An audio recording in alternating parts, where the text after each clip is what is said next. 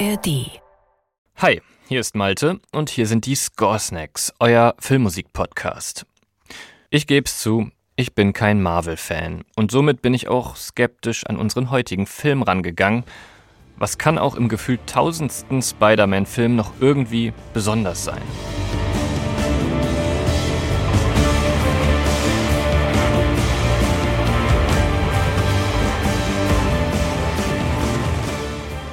Inzwischen kann ich euch immerhin sagen, was daran musikalisch besonders ist. Nämlich alles.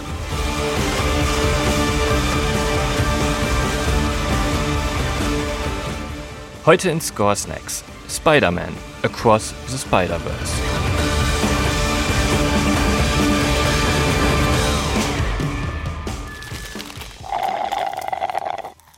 Score Snacks.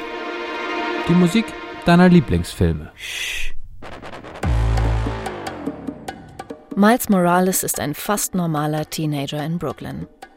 Er trägt Sneaker, Hoodie, hat immer wieder Streit mit seinen Eltern, geht zur Schule, schwingt an Netzen durch die Stadt. Moment. Miles ist neben seinen normalen Teenie-Aufgaben auch noch ein Spider-Man. Sozusagen als Teilzeitjob. Spätestens als sein Erzfeind Spot auftaucht, wird es aber immer schwerer, alles unter einen Hut zu bringen. Der Typ ist halt einfach ziemlich krass. In seinem ersten Abenteuer hat Miles schon mitbekommen, dass er nicht der einzige Spider-Man ist.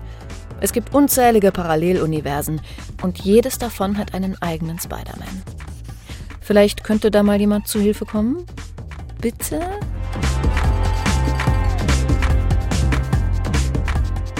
Miles Morales ist nicht der 0815 Peter Parker Spider-Man, den man aus den älteren Filmen oder dem klassischen Comic kennt. Miles ist ziemlich jung, sein Vater ist Afroamerikaner, seine Mutter kommt aus Puerto Rico. Und so klingt Miles dann auch im Score von Daniel Pemberton. Man hört in den Trommeln die ethnischen Einflüsse, der urbane Hip-Hop-Beat, der dynamische Bass, die heldenhaften Bläsereinwürfe, die Okay, ich höre gerade, es geht jetzt schon weiter ins nächste Universum. Gwen ist eine Spider-Woman. Sie liebt Schlagzeugspielen, ist verdammt cool und vermisst Miles. Die beiden haben sich nur sehr kurz kennengelernt. Zu kurz. Und Wiedersehen ist schwer, denn Gwen lebt im Paralleluniversum Erde 65.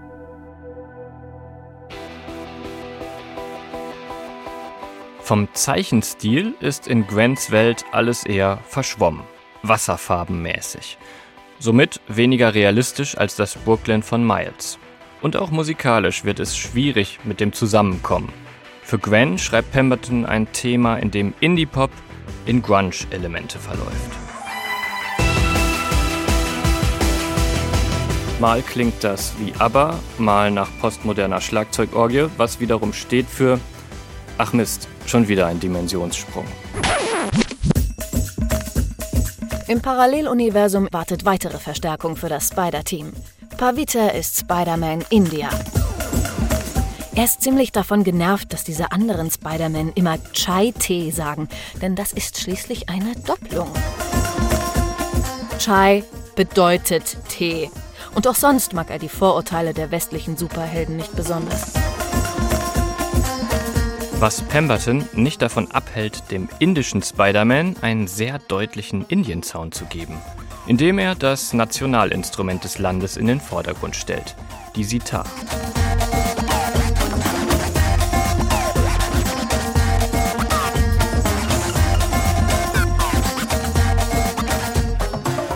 Pembertons Ansatz, die verschiedenen Universen musikalisch so stark zu zeichnen, jedem eine eigene Sprache zu geben, ist ja erstmal total logisch. Das bringt ihn aber dann doch ein wenig unter Druck. Je mehr Einzelteile er schafft, desto mehr muss er die am Ende auch zusammenführen. Stellt euch das mal vor wie ein Gemälde. Jeder kleine Abschnitt ist toll und einzigartig. Aber auch der Blick aufs Ganze muss ja irgendwie Sinn ergeben. So ein Gemälde soll ja kein Flickenteppich sein. Also sollte jetzt noch ein Spider-Man auftauchen, muss er dafür noch extremere Klangfarben finden, damit wir überhaupt noch unterscheiden können. Und da ist Spider-Punk. Er hasst das Establishment. Das verdammte Establishment. Und er sieht ein bisschen aus wie Street Art. Spider-Punk hat nun gar kein richtig aufgebautes Thema mehr, sondern nur noch ein exzentrisches Gitarrenriff.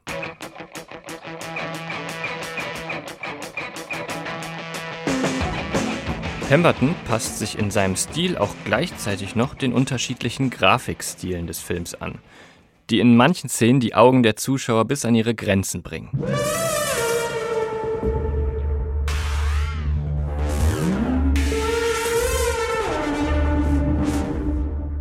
Der Boss der Spider-Man-Gesellschaft, der Zukunfts-Spider-Man, bekommt dann nur noch eine Synthi-Sirene, die aber immerhin noch alles übertönen kann.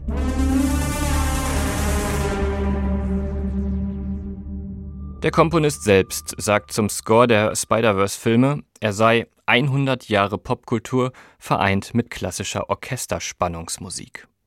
Ein Bösewicht aus der Parallelwelt der italienischen Renaissance klingt dann logischerweise so.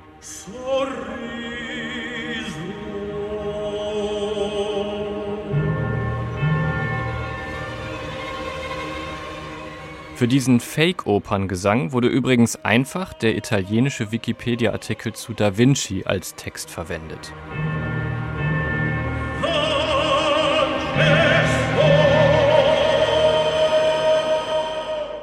Aber da war ja immer noch die Sache mit dem ganzen Gemälde, das am Ende auch Sinn ergeben muss.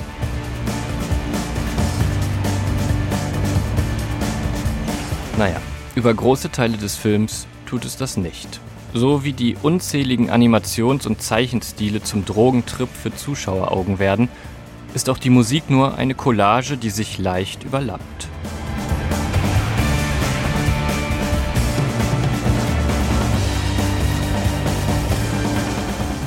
Erst ganz am Ende bekommen wir den Payoff. Wenn der Film nämlich auf seinen nächsten Teil teast und aus dem wilden Spider-Man-Haufen ein Team wird. Dann starten die wichtigsten 20 Sekunden des Scores.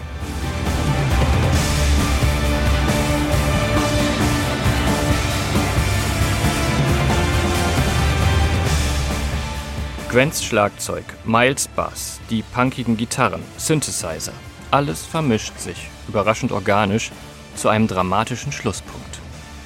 Die Spider-Mans sind jetzt ein echtes Team und wir haben eine Spinnenwelt.